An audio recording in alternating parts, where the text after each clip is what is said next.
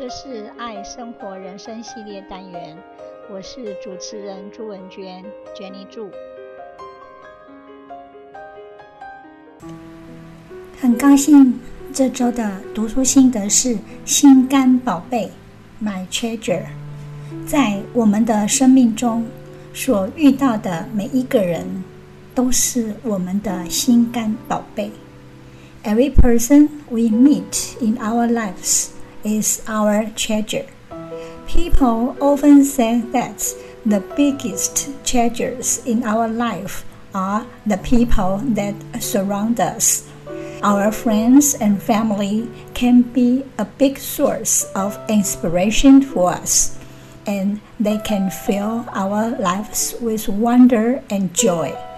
We may not know it, but they are the gems that fill our life's treasure chest every day. Treasure Island, 金银岛, and Treasure Planet, 星银岛, are two acclaimed works created for children that are based on the concept of treasure hunting. Treasure Island is a popular novel by Robert Louis Stevenson that narrates the journey of Jim Hawkins and his quest to find some treasure. On the other hand, Treasure Planet is an animated science fiction movie adapted from Treasure Island, and it is based on the journey of a young boy who travels on the pilot's spaceship. It's no secret that relationships can become fragile if we take all the political, religious, gender, race, environmental, and other controversial issues on Facebook or other social media. We love social media for its connecting capacities, yet it provides insults and reveals information we may not want to know about our friends and loved ones. Sharing beliefs is a vital and fruitful part of relationships. It bonds us, stretches us, empowers us, and helps us to understand one another. We are seeing beloved friends and even close family members who have bonded with over coffee, card games, parties, girls' nights, and holidays. We truly want peace and treasure our people. Yet, it should start in our personal lives. Facebook is our own personal stage where we tell our stories and share our beliefs. It sounds lovely, but the downfall is that many of us are beating our beliefs over each other's heads. If we are fighting to win people over to be a part of the change we want to see in the world, this just isn't going to work. Telling others how right we are and how wrong they are serves to lessen our cause and will forever fall on deaf ears. We are perpetuating a dark cycle, a cycle filled with the exact actions we are ultimately fighting against.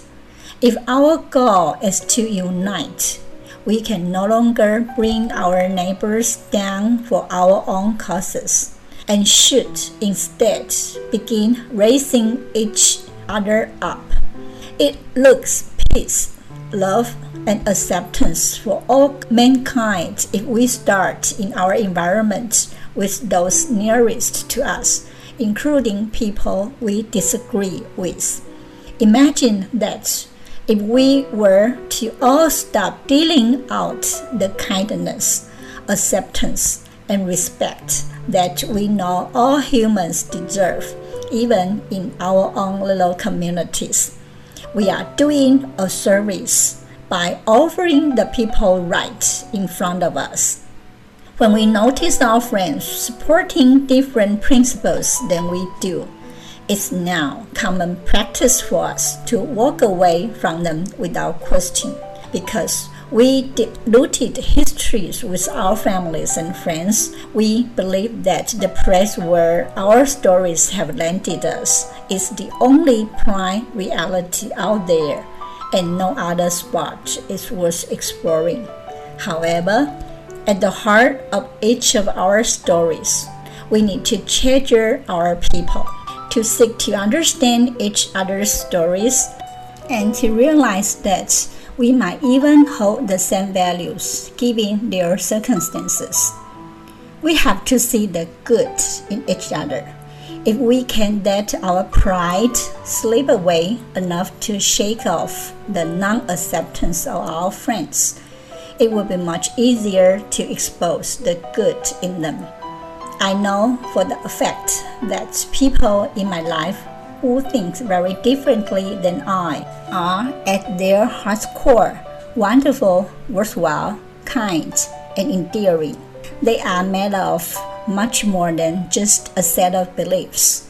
They are their laughter, their joy, their funny jokes, their awful jokes, their impressive cooking skills, their rocking parenting, their goofy dance moves, their childlike innocence, their creativity, their passions, their smiles, their frowns, their humility, and their beautiful stories.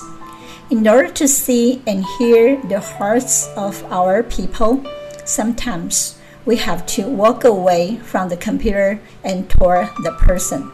Facebook only shows us a fraction of people, but when we are with them, we get to see so much more of who they are.